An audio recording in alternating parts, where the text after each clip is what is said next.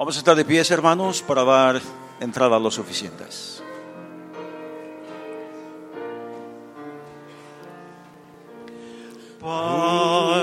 presencia.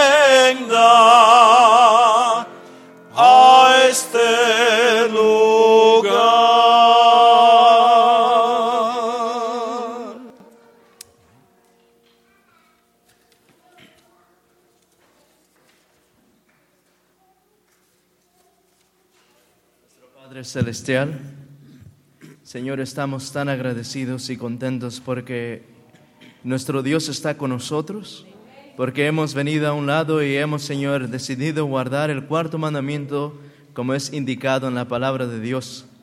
Padre, queremos pedir que en esta mañana tú nos visites, Señor. Este mundo está pereciendo, hay mucho bullicio en este mundo y en esta mañana necesitamos escuchar la voz de Dios. Amén. Queremos pedir que tu Santo Espíritu nos toque como nunca antes, Padre, porque los tiempos son cortos. Queremos pedir que tú llenes nuestros corazones y no nos mandes a casa vacíos. Padre, gracias por tenernos aquí. Queremos pedir una bendición especial en el servicio, lo pedimos y te damos la bienvenida en el nombre de Cristo Jesús. Amén. Amén. No 52, para empezar. 52. 52. Himno número 52.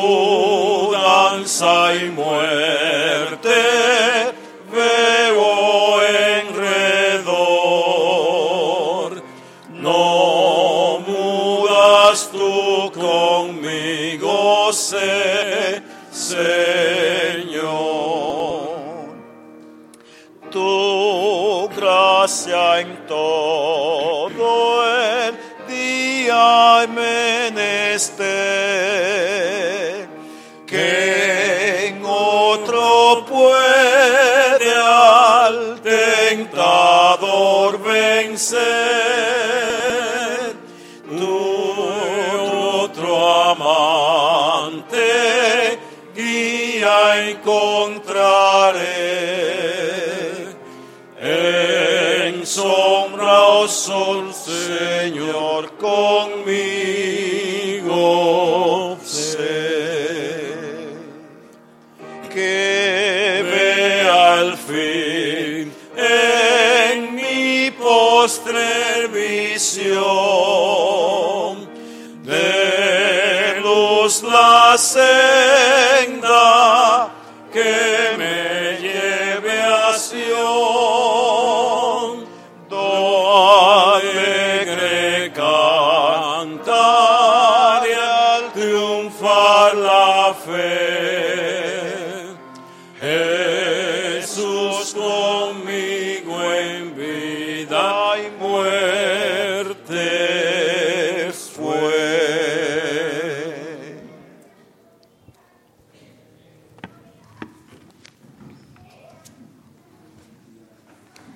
Alzaré mis ojos a los montes.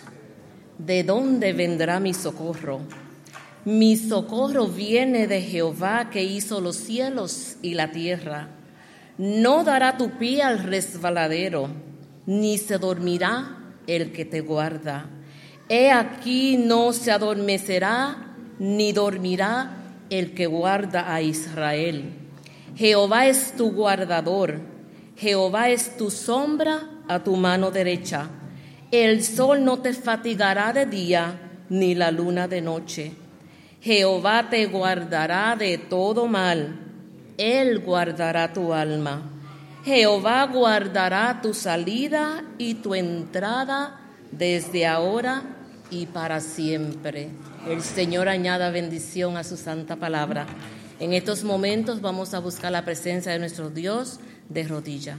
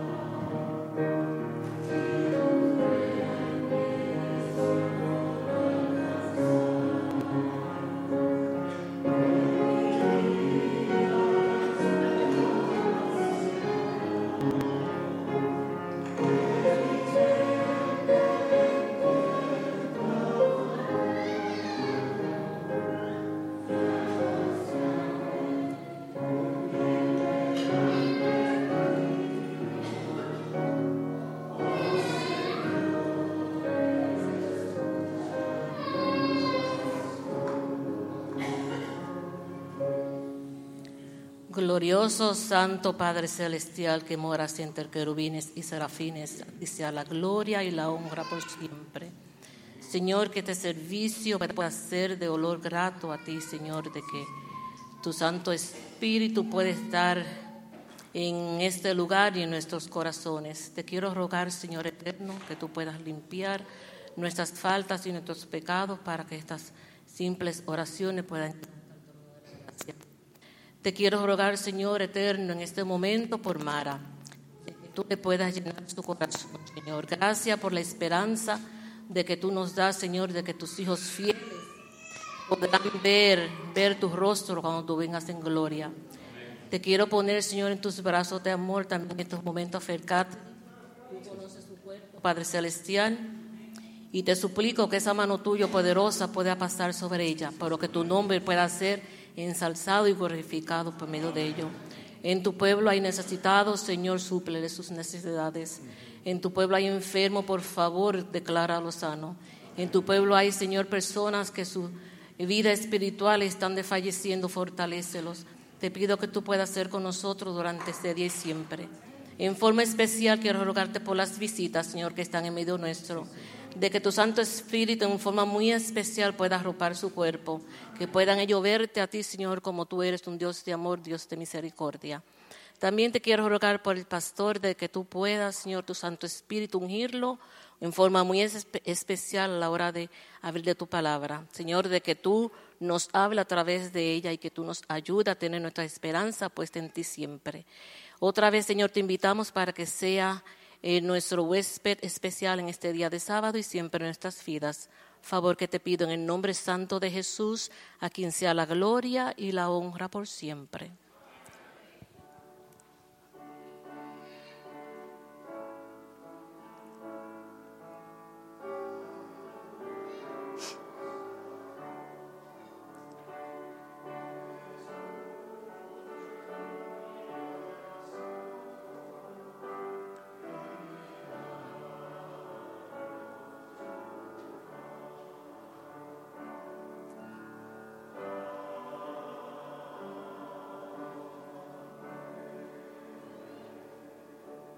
Amén.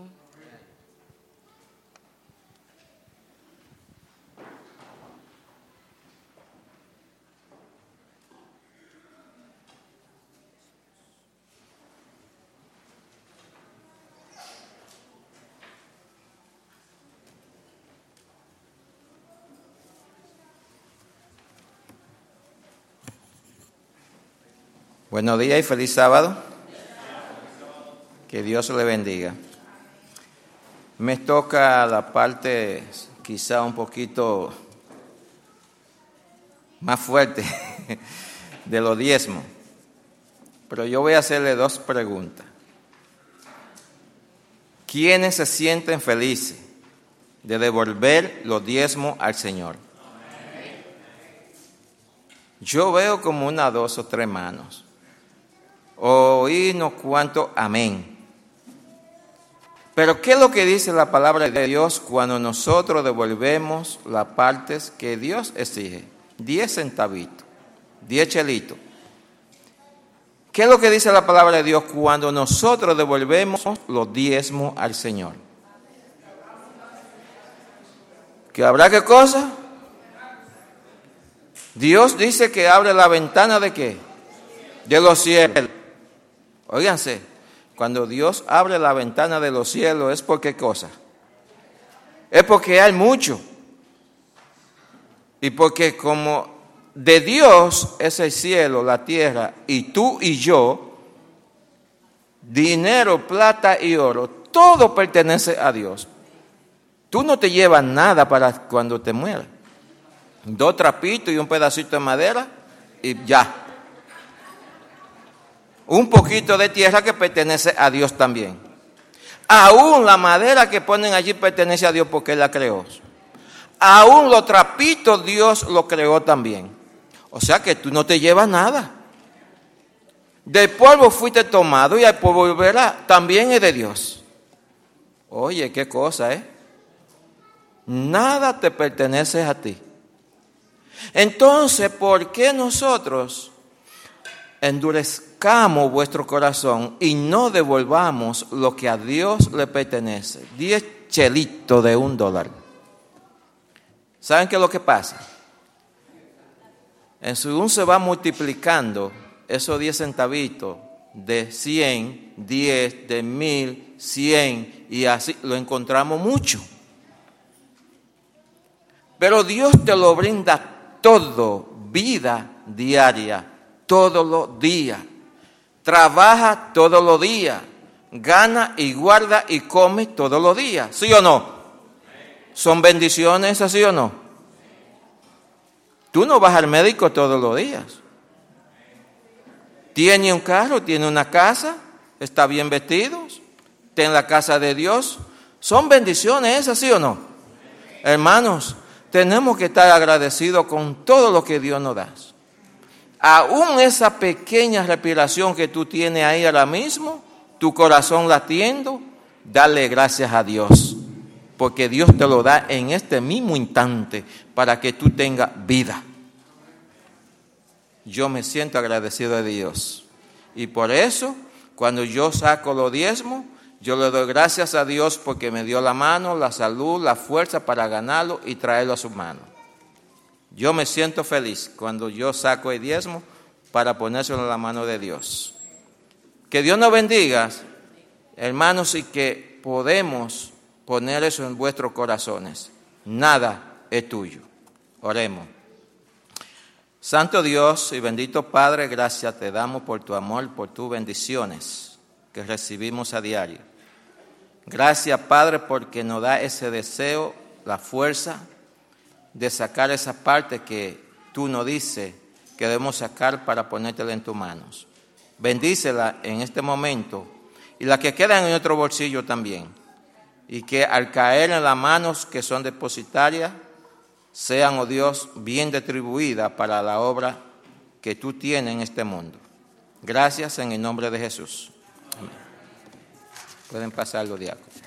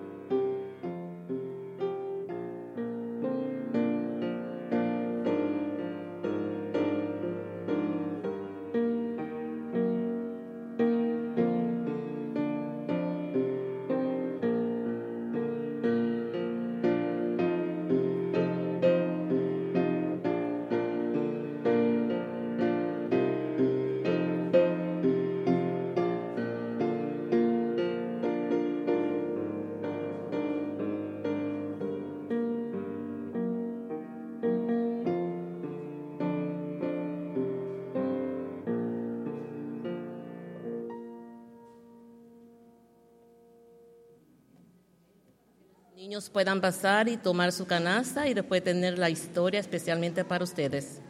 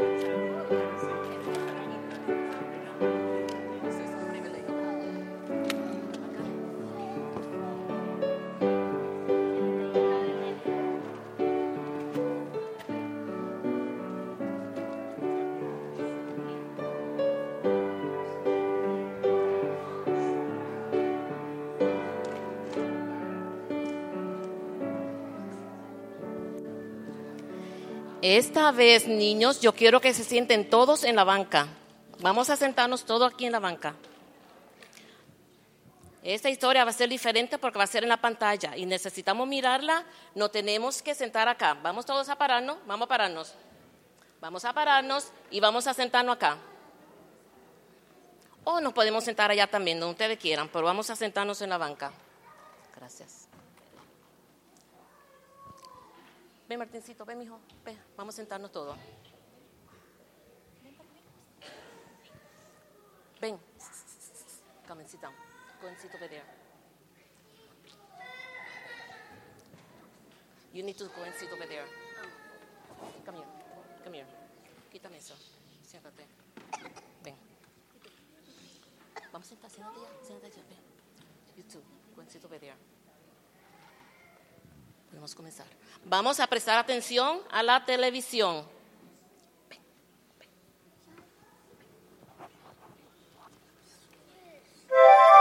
God's story David and Goliath.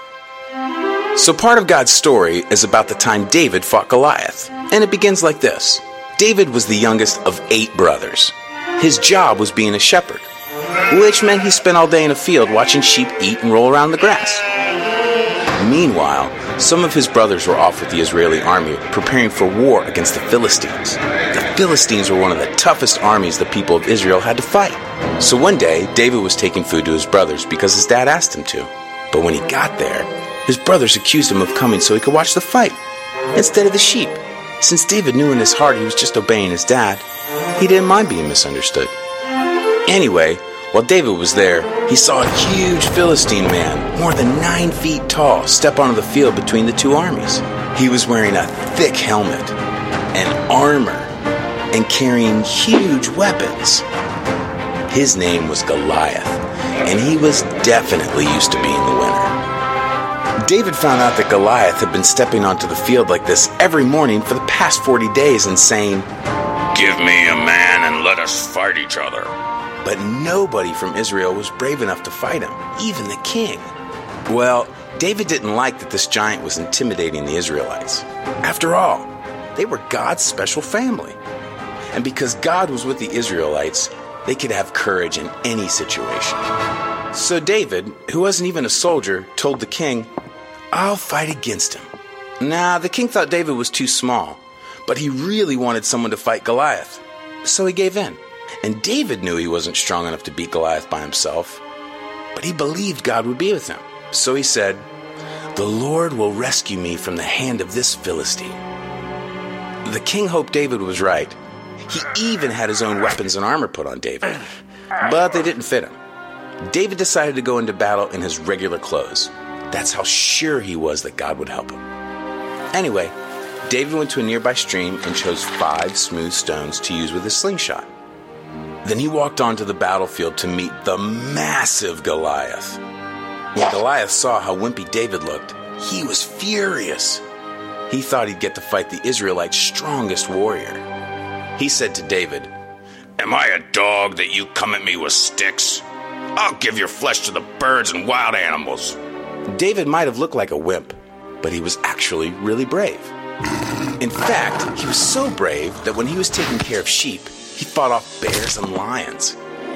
Because God helped him protect his sheep, David knew God would help him protect this special family. David said, You come at me with a sword, but I come at you with the name of the Lord Almighty. He was explaining to Goliath that God was more powerful than anything. He also added that he would feed Goliath's flesh to the birds, which made the giant even more mad. Then David took a stone, put it in the slingshot, and slung it at Goliath. Goliath didn't even get a chance to swing a sword because the stone hit him right in the forehead and sunk in deep. He face planted straight into the ground. Nobody could believe it. Then David ran over, took hold of the giant's sword, and drew it from the sheath. He took the sword and cut off Goliath's head. David carried the head all the way back to Jerusalem. And when the Philistine army realized Goliath was dead, they started running away like a bunch of scaredy cats. The Israelites chased the Philistines, shouting loudly. They had won. God used David, who was just an average kid, to rescue his people. And that's the story of David and Goliath. So, in case you missed it, here's the quick version David was a shepherd. He brought his brother's lunch. He saw Goliath. Goliath scared everybody. David wasn't scared. He knew God was stronger. David fought Goliath. He used one stone. God helped him kill Goliath. The Israelites won. God's people were saved. And that's a part of God's story.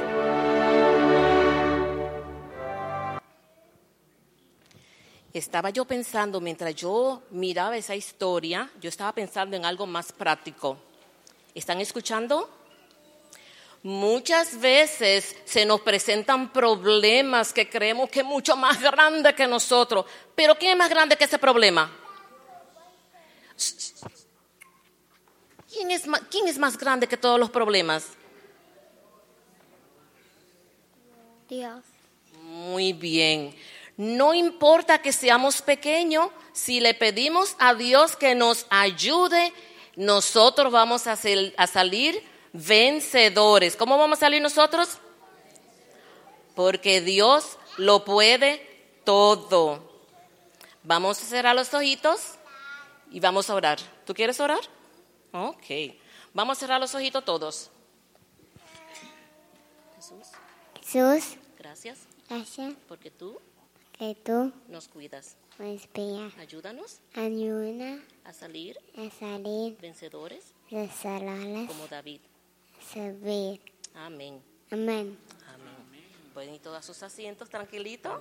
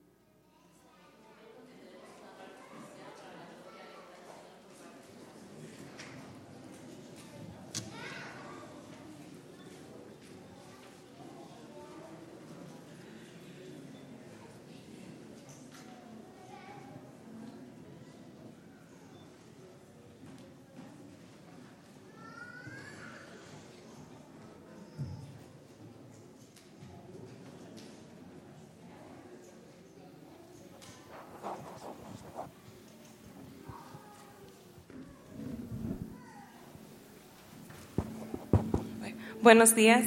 Hoy voy a cantar una canción que habla de cuando nosotros nos sentimos solos o como el mundo nos da la espalda, pero no debemos de, eso no debe de importarnos tanto porque Dios siempre va a estar ahí y el Espíritu Santo siempre nos va a acompañar.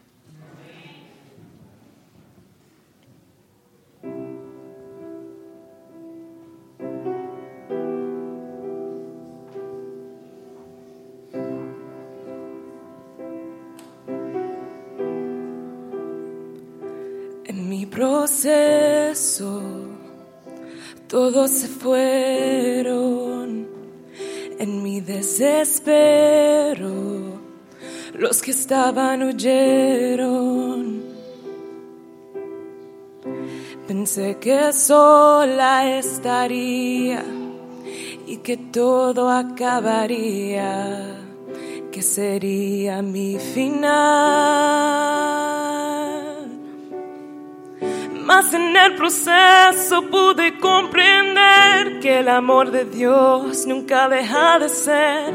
Él dijo que conmigo estaría y su presencia me acompañaría.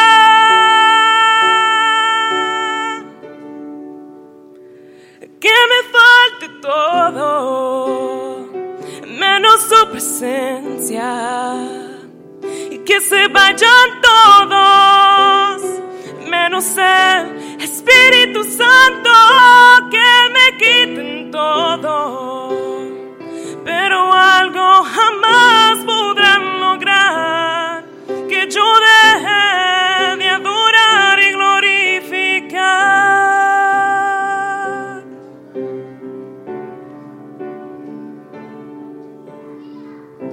Ahora no me siento sola.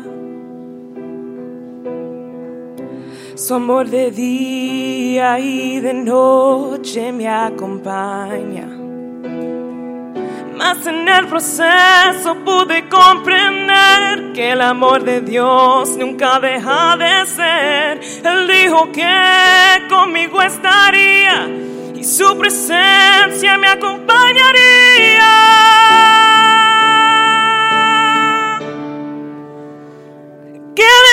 Falte todo, menos su presencia, y que se vayan todos, menos el Espíritu Santo, que me quiten todo.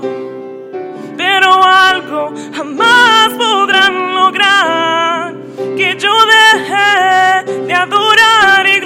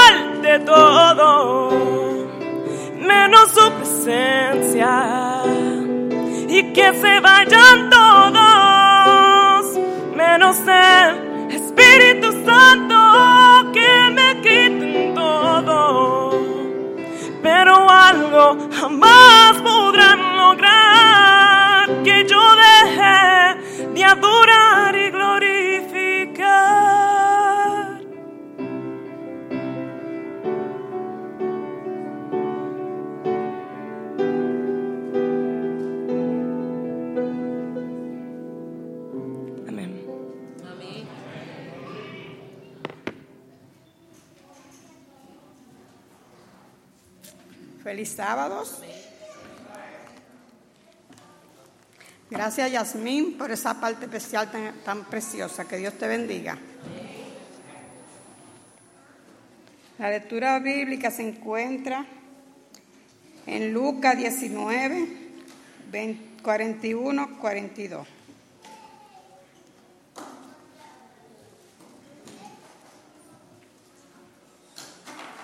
Y cuando llegó cerca de la ciudad, al verla lloró sobre ella, diciendo, oh, si también tú conocieses, a lo menos en este tu día, lo que es para tu paz, mas ahora está cubierto de tus ojos.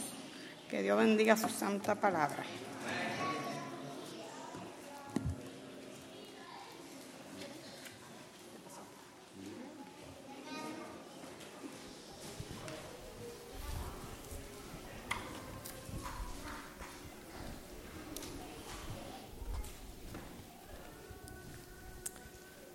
Feliz sábado. ¿Cómo está cada uno de ustedes? Bien, gracias a Dios.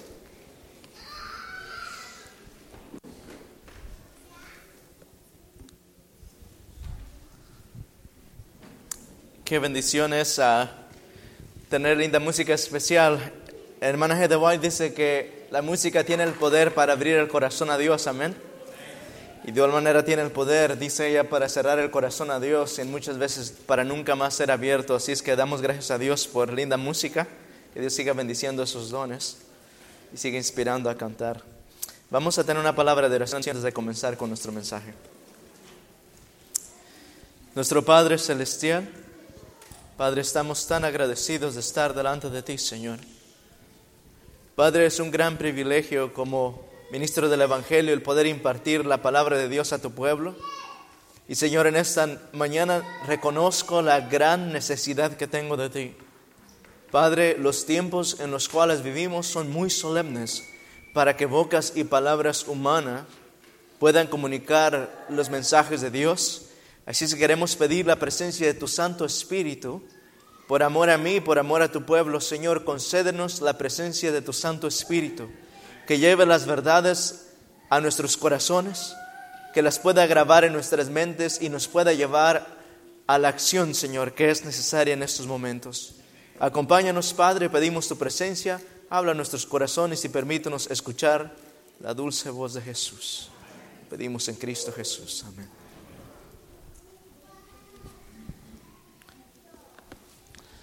El día de ayer estuve, no perdón, el viernes, el jueves en la noche, estuve preparando mi casa y haciendo preparativos para el sábado. Y el día de viernes, que es el día de ayer, esperaba una visita de un amigo de California, es un evangelista que está en el área ahora mismo. Y él se iba a quedar conmigo, así es que puse a, a ir la extra milla, a acomodar la casa y arreglar todo, poniendo libros de regreso en sus gavetas donde iban. Y no me di cuenta del tiempo en cuanto estaba haciendo eso, no le recomiendo que haga esto, pero creo que me quedé hasta la pasada las 12, casi la 1 de la mañana, alistando o preparando o haciendo cualquier cosa. Y después de eso me fui a dormir.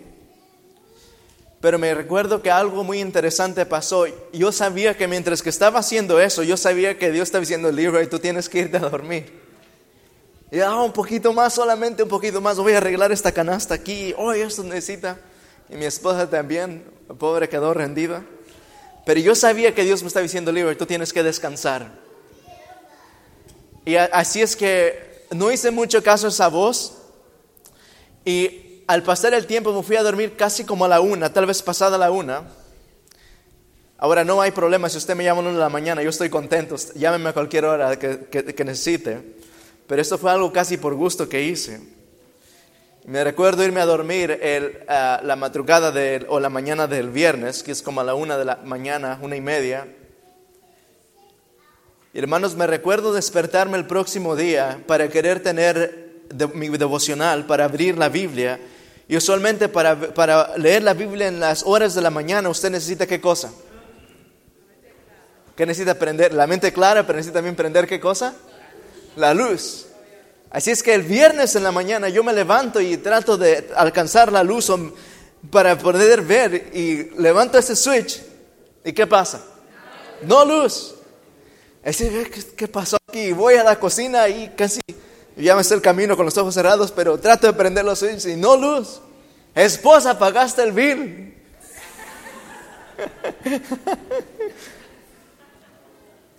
me levanté por la mañana para darme cuenta en la situación oscura en la cual había amanecido, completamente absoluta oscuridad. Entonces yo salgo de mi apartamento, abro la puerta para poder ver eh, eh, el, el pasillo y todo se miraba completamente tenebroso, una oscuridad absoluta. Y entonces yo me levanto y salgo para la puerta de enfrente y abro la puerta y veo que hay agua y hay árboles caídos por todos lados. Y yo me pregunto, ¿qué fue lo que pasó? Mi esposa estaba igual de confundida que yo. Hermanos, no tuve que tomar mucho tiempo para darme cuenta que había pasado una tormenta. Habían árboles caídos en esa área, habían calles cerradas, había una gran cantidad de, de, de la comunidad que no tenía luz para nada. Y esa mañana me enseñó, la, antenoche me enseñó una gran verdad, que mientras que yo violé las leyes de salud, mientras que yo avancé hasta las horas de la noche sin poder ir a obedecer, sin poder a irme a dormir temprano, al poder hacer eso yo me di cuenta que hubo un, un sueño que cayó sobre mí que me quedó me dejó completamente rendido al punto que no pude escuchar la tormenta aun cuando duermo con la ventana abierta.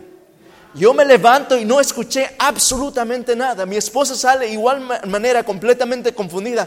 ¿Qué pasó aquí? Hay árboles, hay hojas por todos lados. Y esta mañana me he levantado, la mañana, ayer, el día de ayer me levanté a ver la realidad que había todo un completo caos en la calle, lo cual no me había dado cuenta en lo absoluto. Hermanos, no les estoy mintiendo. Yo con un sonido de un lápiz que se caiga, yo me levanto inmediatamente. No estoy exagerando. Tal vez con mis propios ronquidos me levanto, no sé. Pero yo no pude escuchar ni siquiera una gota de lluvia. ¿Qué lección me enseñó? Inmediatamente al poder abrir mi Biblia y alumbrarme con un celular y unas velas, yo pude darme cuenta de la realidad en la cual vivimos como pueblo de Dios. Sabe, hay una tormenta que se aproxima. Y yo sé que se ha predicado de esto muchas veces. Oh, sí, usted está loco, pastor, también como los otros que vinieron antes. Pero hay una tormenta que se aproxima y mientras que Dios nos está diciendo, mira, tú tienes que levantarte. Tú tienes que seguir los pasos, tú tienes que estar alerta. Llama a Dios a velad y, ¿qué dice más la Biblia? Velad y orad, porque no sabemos la hora en la cual llegará. Está aproximándose una completa oscuridad sobre la faz de la tierra. Hay algo que se aproxima que va a dejar a, la, a toda la humanidad en completa y absoluta oscuridad. Y no ser oscuridad física, sino oscuridad espiritual. Vamos a ir al libro de Mateo, perdón, de Lucas. Lucas capítulo 19, aquí es donde vamos a anclar el mensaje para esta mañana. Lucas capítulo 19. Vamos a ir a los últimos versículos. Le voy a dar un poco del contexto de lo que está aconteciendo aquí. En este pasaje de la Biblia encontramos a nuestro amado Jesús. Nuestro Señor Jesús ha venido a esta tierra y está hablando al pueblo de Israel. Las profecías y son trazadas de Daniel, de, Daniel capítulo 8, Daniel capítulo 9, versículo 22, 23, 24, 25, marcan di directamente que Cristo Jesús iba a venir. Dios había mandado sus señales, aquellos ángeles que habían de anunciar las buenas nuevas a los pastores, todos estaban en víspera de la venida de Jesús. Y finalmente tenemos el deseado de todas las gentes que está en Israel. Jesús hizo milagros. Jesús pudo conmover los corazones. Él predicaba de tal manera que aquellos oídos al escuchar la palabra de Dios no podían evitar pero ser movidos y pelear directamente con la convicción de Dios y el Espíritu Santo. Dios pudo, hubo gente que pudo palpar los milagros de Jesús, pudieron comer el pan que él había multiplicado, hubieron muertos que fueron resucitados, hubieron enfermos que fueron enmendados y hechos caminar una vez más. Y en este contexto Jesús está aproximando a la gran ciudad, Jerusalén, la, la, la amada de Dios. Jesús estaba aproximando a aquella ciudad en la cual Dios mismo, el Dios del universo, había depositado todos sus afectos, le había hecho el centro de su cuidado. En aquel día Jesús se aproxima, Lucas capítulo 19, versículo 41. La Biblia nos dice lo siguiente. Y cuando llegó, ¿quién llegó? Cuando llegó nuestro amado Jesús. Y cuando llegó, y cuando llegó cerca de la ciudad, la hermosa ciudad, la esposa de Jesús, la esposa de Dios, cuando llega cerca, la Biblia nos dice, y al verla Jesús, lloró sobre ella. Mis queridos hermanos, yo no sé si estas palabras mueven su corazón, pero cada vez que yo leo estas palabras, cuando mi querido amante Salvador, cuando mi Jesús llora, yo presto atención. No puedo soportar que nada pueda agobiar el corazón de mi Padre. Pero la Biblia nos dice aquí que cuando Jesús está acercando a aquella ciudad, al estarse acercando hacia ella, la Biblia nos dice que Jesús lloró sobre ella. Jerusalén había sido causa del llanto del Dios del universo. Tal vez nunca antes Dios mismo había derramado alguna lágrima fuera de, después de la creación de la tierra. Tal vez nunca antes algo había conmovido tanto el corazón de Dios. Pero Jesús al acercarse a aquella ciudad, la Biblia nos dice claramente que Jesús lloró sobre ella,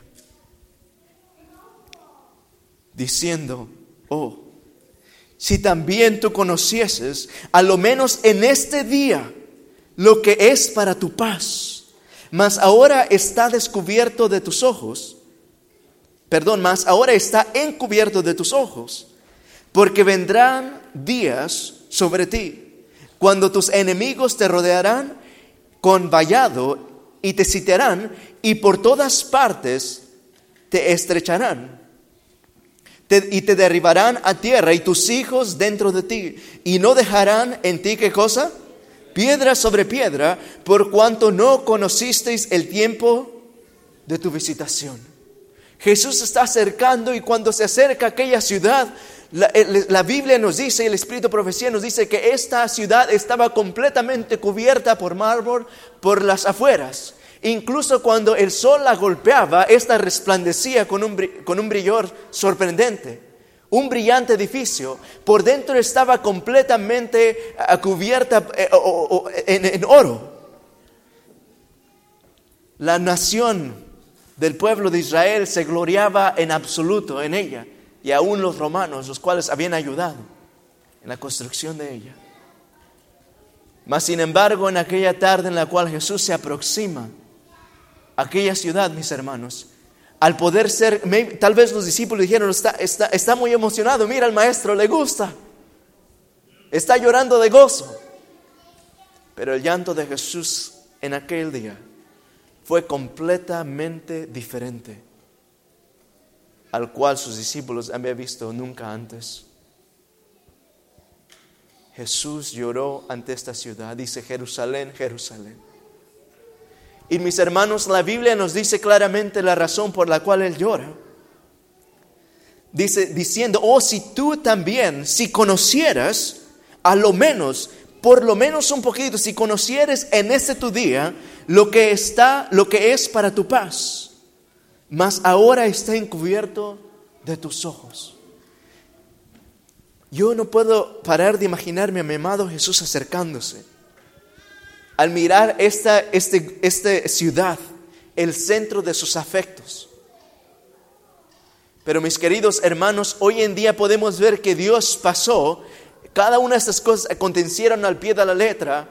Esta profecía queda anclada en los anales de la historia como una de las profecías que no pueden ser refutadas, cumplida al pie de la letra. Yo he hablado con muchos ah, ateos eruditos, algunas personas que son estudiadas. Dice, ¿cómo sabes tú que la Biblia es verdad? ¿Cómo sabes? en una ocasión me recuerdo acercarme a un hombre, era judío, traía el conflicto de los siglos en mi mano, Señor, usted necesita este libro. Dice, oh no, yo no necesito nada, yo soy judío. Empezamos a hablar exactamente de esta profecía. Y no había ningún argumento que este hombre pudiera pelear para contradecir, contrarrestar las palabras de Cristo Jesús hablando a su pueblo. Oh, si tan solo tú supieras. Jerusalén, si tan solo tú supieras lo que está a punto de suceder. Si supieras la oscuridad que se aproxima, si supieras tú pudieras ver quiénes son tus enemigos que te van a rodear. Si tú pudieras ver la crisis que se aproxima sobre de ti, si tan solo este día tú pudieras ver. Y mis queridos hermanos, este es el mismo mensaje que Jesús está declarando a su pueblo hoy en día. Jerusalén fue destruida al pie de la letra tal y como Cristo Jesús lo había dicho. Con vista panorámica, Cristo Jesús pudo ver cómo los soldados romanos se aproximaban a aquella ciudad, destruyeron el pueblo de Dios, prendieron fuego al templo, todo ese oro siendo derritido al punto que los soldados quisieron sacar todo el oro y tuvieron que volcar piedra sobre piedra para extraerlo completamente. Al pie de la letra, las palabras de Cristo Jesús fueron cumplidas. Y hoy en día Jesús está hablando una vez más. No está hablando tal vez a su Jerusalén física, pero Él está hablando a su Jerusalén espiritual. Hermanos, hoy en día Jesús, yo no entiendo muchas veces por qué, pero Jesús se ha dignado a descansar sus afectos, sus emociones, sus impulsos, sus deseos, sus ambiciones, sus anhelos, absolutamente todo sobre su iglesia. Él ha descansado todo su amor, su, ayuda espiritual, la disposición de ángeles, todo está a la disposición de su pueblo remanente que ha de dar el último mensaje en esta generación. Evento de los últimos días, página 45, párrafo 2 o 3, nos dice lo siguiente, los adventistas del séptimo día. ¿Quiénes? ¿Quiénes? Los adventistas del séptimo día han sido escogidos por Dios. ¿Quién los escogió?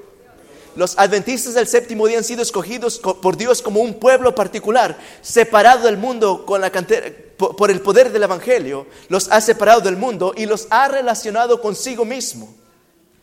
Les ha confiado las advertencias más terribles nunca antes dadas a seres mortales para proclamar a un mundo que está muriendo. Hermanos, Dios ha puesto su afecto, su confianza, su esperanza. Ha descansado absolutamente todo en esta Jerusalén espiritual. Y, de hecho, sea de paso, Él ahora mismo está intercediendo delante de su Padre. Muchas las veces las personas dicen, ¿por qué Jesús no viene? ¿Por qué Jesús no viene? En 2 de Pedro capítulo 3 nos dice claramente que él, él no retarda su venida, sino que es, ¿qué dice? Paciente ¿Qué es lo que está esperando?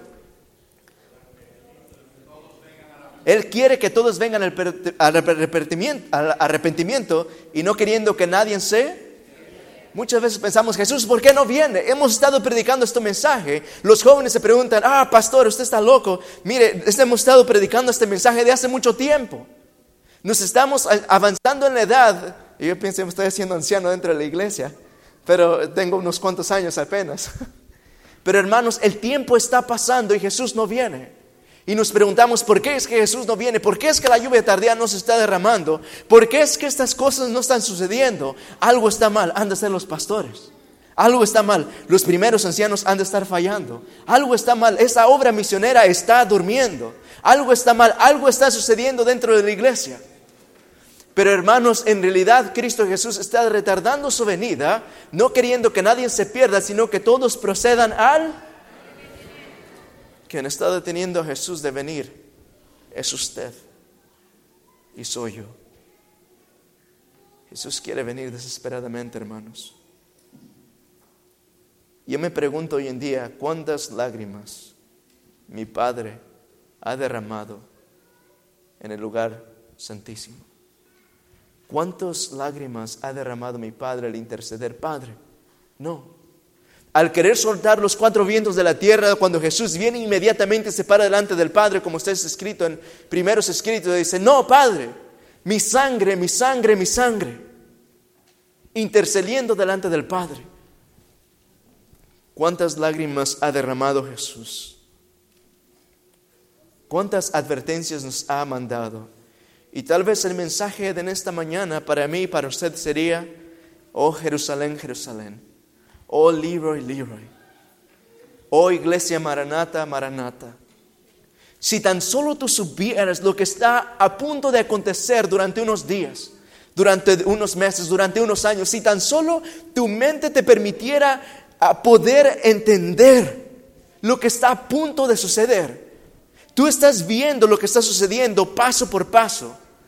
Las naciones, la- la economía, la corrupción. Tú puedes ver cada una de estas cosas. Yo te hablé de esto. Pero todas estas cosas están cegadas delante de ti. Oh Jerusalén, Jerusalén. Oh Leroy, Leroy. Oh Maranata, Maranata. Si tan solo tú supieras lo que está a punto de acontecer. ¿Cuántas veces hemos sido causa del llanto de Dios? Y hermanos, digo esto con todo cariño. No tenemos idea de lo que está a punto de suceder. No tenemos idea. Yo mismo agarro el conflicto de los siglos y empiezo a leer, pero aún esto mi mente no logra completamente captar lo que está a punto de acontecer. Tal vez usted se está levantando como yo me levanté el viernes por la mañana, despertando, listo para prender la luz, sin darme cuenta que me levanté a una plena oscuridad. Y mis hermanos, es mi oración que Dios me ayude a no despertarme una de estas mañanas a una completa oscuridad espiritual, en la cual sea muy tarde para despertarme. Ahora,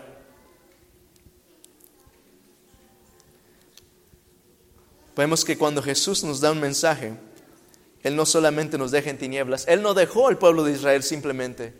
Él había venido, Él ha traído el reino de los cielos ante ellos y ellos lo rechazaron. Pero notemos en la Biblia, mismamente en el mismo capítulo de Lucas 19, Él mismo, como dándonos una vislumbre para podernos dar cuenta cómo es que hoy en día podemos recibir el reino de Dios.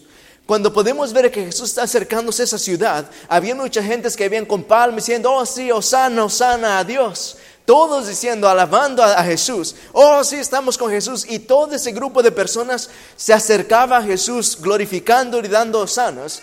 El espíritu de profecía nos dice que estos mismos que estaban adorando, unas horas más tarde, eran los que estaban gritando, crucifíquenle, crucifíquenle. Esta es cosa seria, hermanos. El hecho de que yo estoy en la iglesia, que diga estas cosas, sepa recitar versículos, no me garantiza. Es necesario tomar acciones más allá. Es necesario parar de vivir una vida espiritual superficial para poder estar anclados completamente.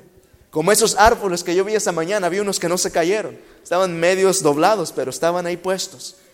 Para nosotros poder estar puestos en esta crisis, en esa tormenta, es necesario anclar nuestras raíces más allá de lo superficial. El leer un versículo aquí y allá durante la semana no es suficiente. Necesitamos armarnos de Dios. Necesitamos aferrarnos con Él. Aunque digamos como Job, Señor, aunque me matares. ¿Qué dice? Seguiré esperando en ti. Vamos a ir al libro de Lucas capítulo 19, los primeros versículos. El pueblo de Israel no logró recibir el reino de los cielos porque querían esperar un rey que erradicara de la faz de la tierra a todos los, los romanos. Pero hubo alguien que sí logró recibir al Dios, al Señor de Señor y Rey de Reyes. Vamos a leer en Lucas capítulo 19 y quiero que ponga atención en lo que vamos a, a punto de leer. Esto nos revela les- secretos espirituales a cómo nosotros podemos estar en pie en aquella tormenta. Amén cuando lo tengan. Lucas capítulo 19, versículo 1 nos dice lo siguiente. Habiendo entrado Jesús en Jericó, iba pasando por la ciudad y sucedió que un varón llamado, ¿cuál es su nombre? Saqueo, ¿verdad? Un hombre llamado Saqueo, que era jefe de los publicanos y rico, procuraba ver quién era quién. Jesús. Note lo que nos sigue diciendo, procuraba ver quién era Jesús, pero no podía por a causa de qué dice ahí? De la multitud, pues era muy pequeño de estatura. Vamos a detenernos un poco y desmenuzar estos simples versículos que están en la Biblia. La Biblia nos dice que iba Jesús entrando a Jericó. Y al entrar ahí se encuentra un hombre. Y la Biblia nos dice que había un hombre, su nombre era, ¿cómo se llama este hombre? Saqueo. Ahora, Saqueo era un líder espiritual, ¿es lo que dice la Biblia? No, ¿verdad?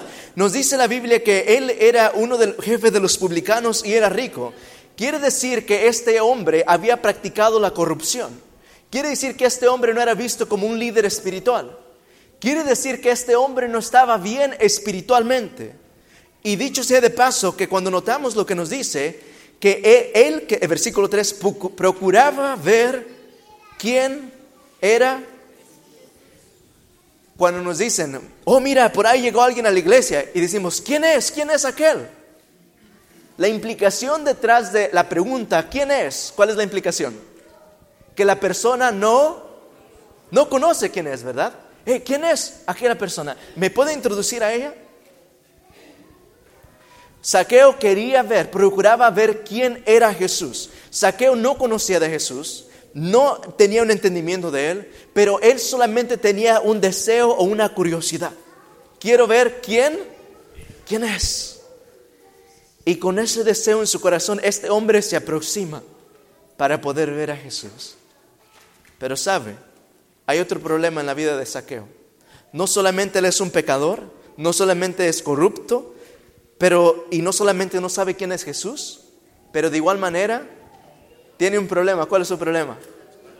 Estatura, ¿verdad? No puede ver, porque era muy pequeño. Versículo, versículo 4, y corriendo delante, subió a un árbol, sicomoro, para, para verle, perdón, subió un árbol sicomoro para verle, porque había de pasar por ahí. Saqueo no solamente se quedó con la curiosidad, hermanos. Él tenía el deseo de ver a Jesús. ¿Quién es este hombre de quien hablan? Cargado de pecados. ¿Sabe que yo no estoy preparado para recibir a este hombre? Yo no sé quién es Jesús. Eh, tengo tanto tiempo aquí, pero no sé quién es. Pero él solamente hay algo en su corazón. Él tiene el deseo. Sabes que no lo conozco, pero yo quiero conocerle. ¿Saqueo? Pero ¿sabes cómo va a arruinar tu reputación eso? Yo quiero conocerle sea por curiosidad o cualquier cosa, este hombre empieza a descender y empieza a querer ver a Jesús. Y el quererle ver, tal vez él estaba de puntillas tratando de ver, pero había algo que estaba tapando la vista que no permitía que Saqueo mirara. ¿Qué era? La multitud. La misma multitud, tal vez los discípulos de Jesús, los que estaban más cerca de él, vinieron a ser el obstáculo que no le permitiera a este hombre ver a Jesús. Muchas las veces sí pasa muchas veces llegamos a ser un estorbo para que otros puedan ver a Jesús, ¿sabe? Quebrados y como vengan. Hemos de pedir a Dios, Señor, permíteme que no obstruya a nadie de que vea el rostro de Jesús. Y sabe, de igual manera para, para Saqueo, él no empieza a decir, ah, esta gente están muy altas. Tal vez me van a hacer sentir mal porque soy muy chaparro, como decimos los mexicanos. Soy muy bajo de estatura, no sé cómo decimos en, en otros lugares. Muy bajos. Pero eso no detuvo a, Saqueo. Tal vez dijeron, ah, sácate de aquí tú, hombre pequeño. No sé qué insulto le dieron. Pero este hombre no dejó, tal vez empezó a empujarse durante, mediante la, multitud tratando de entrar a ver a este hombre. Y absolutamente nadie le abría el camino. Miraba tal vez que la gente lo criticaba. Oh, tú quién eres, no eres un nadie, tú no sirves para nada. Vida espiritual, tú no, no sabemos ni quién eres. Tal vez lo criticaron delante, dentro de la congregación. No sé qué sucedió con, Saqueo. Saqueo tenía plena, pleno, suficiente terreno para decir, ¿sabes qué, Jesús? Traté. Yo traté. No más. Tal vez Saqueo fue alguien que, no sé, tuvo el obstáculo de que eh, eh, en su círculo familiar no le permitiera poder ver el rostro de Jesús. Tal vez fue alguien que estaba creciendo en medio de un ambiente que no era saludable. Tal vez Saqueo fue obstruido dentro de la misma iglesia y no le permitieron ver a Jesús. Pero había algo dentro del corazón de Saqueo y eso era el deseo de ver a Jesús. Así es que este hombre toma y empieza a correr. Tal vez él ve que la multitud viene él calcula, ve que viene en esa dirección, va para allá Jesús. Y este hombre tal vez empieza a correr con sus piernas cortas, tal vez todos están riendo, y empieza a subir aquel árbol. Cuando todo le estorbaba, nadie lo detuvo de ver a Jesús. Y el subir aquel árbol para poder ver a su Jesús, note lo que le dice la Biblia en el versículo 5. Cuando Jesús llegó a aquel lugar, mirando hacia arriba, le vio y le dijo, Saqueo, date prisa, desciende, porque hoy es necesario que pose en tu casa. Mis queridos hermanos, cuando oímos la alerta de Jesús, Jerusalén, Jerusalén, Maranata, Maranata, ¿cómo es que podemos recibir a Jesús? Él nos da un ejemplo en cómo recibir a Jesús en nuestro corazón a través de la experiencia de saqueo. Hay gente que te obstruye ver a Jesús, persiste como saqueo. Tu estatura, tu condición espiritual no te permite ver más allá de la puerta. Sigue aferrándote a Jesús. Los pecados son muy pesados y no te permiten, te hacen sentir inmerecedor de la gracia de Jesús. Sigue persistiendo hacia adelante. Sube el árbol, sube donde quieras, pero acércate a Jesús. Y mi hermano, cuando tú haces este esfuerzo con una vida quebrada, con una vida corrupta, con quebramiento matrimonial, espiritual, familiar, social, mental, cualquier problema que tú tengas, Jesús va a levantar su vista y dice, mira, yo veo, tú estás tratando. Jesús te va a permitir que ese día tú cenes con Él, que tú entres con Él. Note lo siguiente, lo que nos dice el versículo 6 para cerrar. Entonces descendió de prisa, descendió de prisa y le recibió gozoso. Y al ver esto todos murmuraban, diciendo que había entrado a posar con un hombre pecador. Entonces Saqueo, puesto en pie, dijo al Señor, He aquí, Señor, la mitad de mis bienes doy a los pobres, y si en algo he defraudado a alguno, se lo devuelvo cuadruplicado. Jesús le dijo, hoy ha venido qué cosa?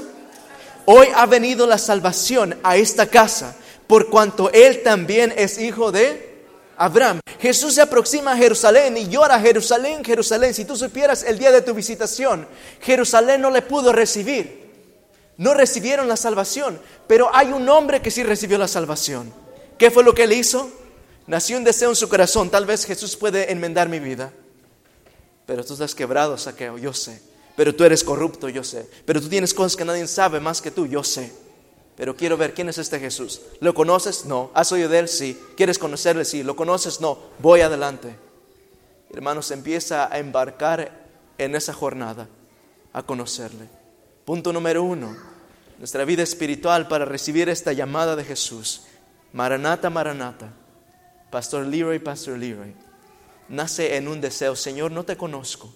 Tengo tantos años dentro de la iglesia, pero yo quiero conocer genuinamente a Dios. Esta vida espiritual superficial no me va a ayudar para sostenerme en los últimos días. Quiero más. Y ese es el impulso que Jesús desea. Paso número dos, van a haber obstáculos en el camino. Tal vez yo mismo sea su piedra de estorbo, Dios me guarde. Pero que nada ni nadie lo detengan de acercarse a Jesús. Usted siga adelante, siga adelante. Si es necesario sobrepasar obstáculos, suba al sicomoro, pero que nadie, nada oscurezca el rostro de Jesús de usted.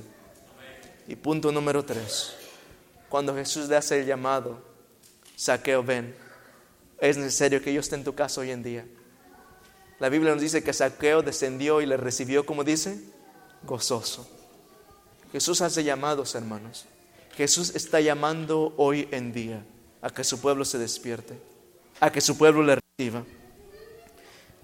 Y es nuestro llamado en esta mañana, al poder ver Jesús a su pueblo. No sé cuántos saqueos hay aquí que están encima del sicomoro todavía hace mucho tiempo y dice, Señor, yo quiero verte. Tal vez hay personas aquí que quieren verle, pero no se han aventurado a sobrepasar los obstáculos. Y decirse, hermano, yo tengo pecado en mi vida, yo quiero poner en mi vida en orden con Dios. Pastor, yo no tengo mi vida en orden, quiero bautizarme, quiero entregar mi vida a Jesús. Yo quiero subir ese sicomoro, pastor. Pastor, yo quiero limpiar las lágrimas del rostro de mi Jesús. Pastor, yo quiero aceptarle gozosamente y permitirle que Él entre en mi vida y sacar el pecado de mi casa. En esta tarde, esta tarde ya, si este es su deseo, si usted ha escuchado la dulce voz de Jesús, si usted puede contemplar el rostro de Jesús, decir, Señor, yo he reconocido cuántas lágrimas tú has derramado por mí, incluso esta mañana misma. Dice, Señor, yo quiero estar despierto para esa crisis. Si ese es su deseo, hermano, escuche y escúcheme claramente y seriamente. Si este es su deseo, le voy a invitar que se ponga en pie. Solamente si este es su deseo. El tiempo es muy corto. No pedimos seguir jugando. Si usted dice, pastor, yo tengo el deseo en mi corazón. Tengo tanto tiempo escuchando a Jesús, pero yo quiero más allá. Quiero mandar mis raíces más profundas, pastor. Es tiempo de ponerse serio con Dios. No estoy jugando, hermano, ¿sabe? Yo tiemblo cuando estoy acá enfrente. Pero es tiempo de ponernos en armonía con nuestro Padre Celestial. Si está en esta mañana, tal vez usted se encuentre como saqueo. Usted al principio estaba corriendo, Jesús, yo vengo a Jesús. Pero se dio cuenta que en el camino alguien obstruyó su vista y nublaron el rostro de Jesús de su vista. Y se desanimó un poco y ha cesado hasta cierto grado de caminar con Jesús. Tal vez el pecado lo ha desanimado, pero esta mañana usted quiere decir, Señor, yo quiero penetrar esa multitud, los obstáculos, y de hecho yo quiero subir cualquier montaña que sea necesaria para poder ver una vez más, Padre, una vez más el rostro de mi Padre Celestial. Si ese es su deseo, le voy a invitar que se ponga en pie, hermano. Si en esta mañana usted está sintiendo el llamado de Jesús, Jesús ha visto que usted ha subido, si como ha luchado a través de la crítica, a través del desánimo, a través de las luchas espirituales. Y Jesús en esta mañana está haciendo un llamado a usted, está diciendo, saqueo, Leroy, este día yo quiero entrar por primera vez en tu corazón. Yo quiero entrar en tu corazón. Ha subido al sicomoro, ha estado dentro de la iglesia, ha sido todas estas cosas, pero usted decir, Jesús está hablando y dice, yo quiero entrar. Yo quiero recibir el reino completamente. Y eso es su deseo, invitarle a que venga aquí al frente conmigo. Yo quiero recibir a Jesús en mi corazón. Ha estado arriba del sicomoro, ha estado mirando a Jesús de lejos, pero no solamente es necesario mirarle de lejos, es necesario dejarle entrar, hermanos. Apocalipsis capítulo 3 nos dice que Jesús está ¿dónde? A la puerta tocando, pidiendo, rogando que le dejen entrar. Hermanos, en esta mañana yo quiero dejar entrar a mi Padre Celestial a mi corazón. ¿Qué tal de usted? Es un tiempo muy lindo, hermanos. Cosas solemnes se aproximan a este mundo. Cosas que no hemos visto nunca antes. Y no hay razón por cual temer. Sino más que nada decir, Señor, venga de ahí. Vamos adelante. Vengas, Padre. Estamos listos. Amén. Oremos. Nuestro Padre Celestial nuestro amante Jesús. Padre, turba mi mente y mi corazón. El poder siquiera imaginar cuántas lágrimas he traído al rostro de mi querido Jesús, quien ha dado su vida por mí. Padre, en esta mañana yo delante de ti, juntamente con tu pueblo, estamos pidiendo, Padre, que tú nos ayudes a secar esas lágrimas de tus rostros, la cual, de acuerdo a Apocalipsis, un día muy pronto, tú secarás de nuestros ojos. Padre, ayúdanos a traer una sonrisa al rostro de Jesús, que su rostro pueda resplandecer con gozo en este día sábado. Padre, queremos ser tu pueblo, quebrados, con problemas, problemas que a veces no reflejamos el carácter de Jesús, quebrados, destruidos como estamos, pero aquí estamos delante de ti y queremos pedir, Padre, puedes usar a alguien como yo Padre, ¿será que todavía puede ser algo bueno de mí? Señor, hoy tu pueblo se ha puesto en pie y han habido decisiones, Padre, que pueden marcar la vida de personas, no solamente en esta tierra, sino a través de la eternidad. Gracias por esto, Señor. Concédenos tu presencia, despiértanos, Padre, y ayúdanos a recibirte en nuestro corazón, a hacer cualquier paso. Y que conforme vamos avanzando, Padre, Nada nos desanime, nada nos lleve a dudar que Dios está con nosotros. Nada en la iglesia y fuera de la iglesia, ninguna enfermedad, ningún peligro, ninguna crisis, absolutamente nada nos llegue a separarnos de la mano de Dios. Ni ángel ni nada, Padre. estamos anclados completamente en ti. Recíbenos, Señor. Gracias por tu palabra. Te pedimos y oramos estas peticiones en el nombre de Jesús. Señor le bendiga.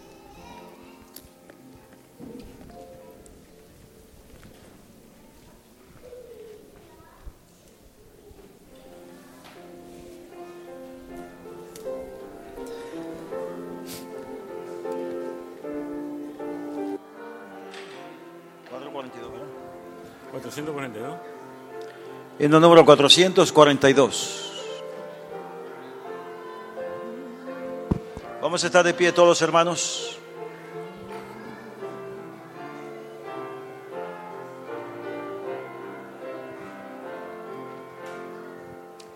Oh Maestro y Salvador,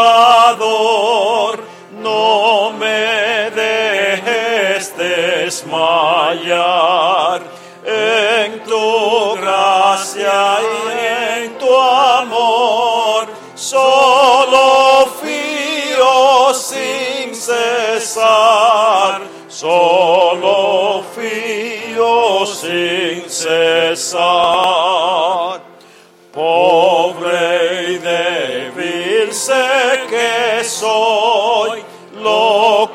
Confieso, mi Señor. A tus pies rendido estoy, dame fuerzas y valor. Dame fuerzas y valor.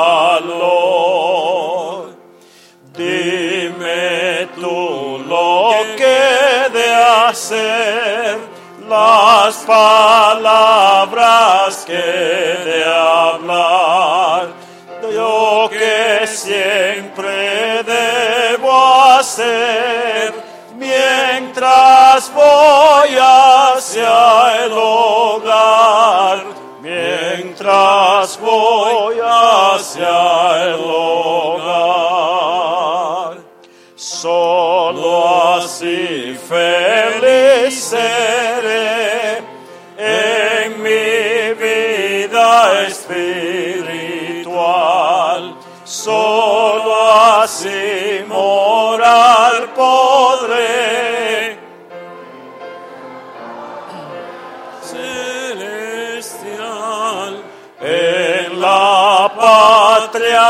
celestial.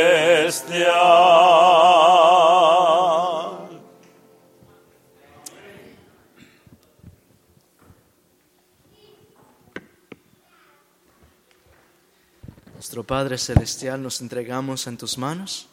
Queremos pedir que en esta tarde no nos permitas que olvidemos este mensaje. Ayúdanos, Padre, a escudriñar las escrituras, a mantener una atmósfera celestial en nuestras vidas, en nuestras mentes. Sé con nosotros, Señor. Bendice a tu pueblo. Gracias por estar con nosotros. Lo pedimos en Cristo Jesús.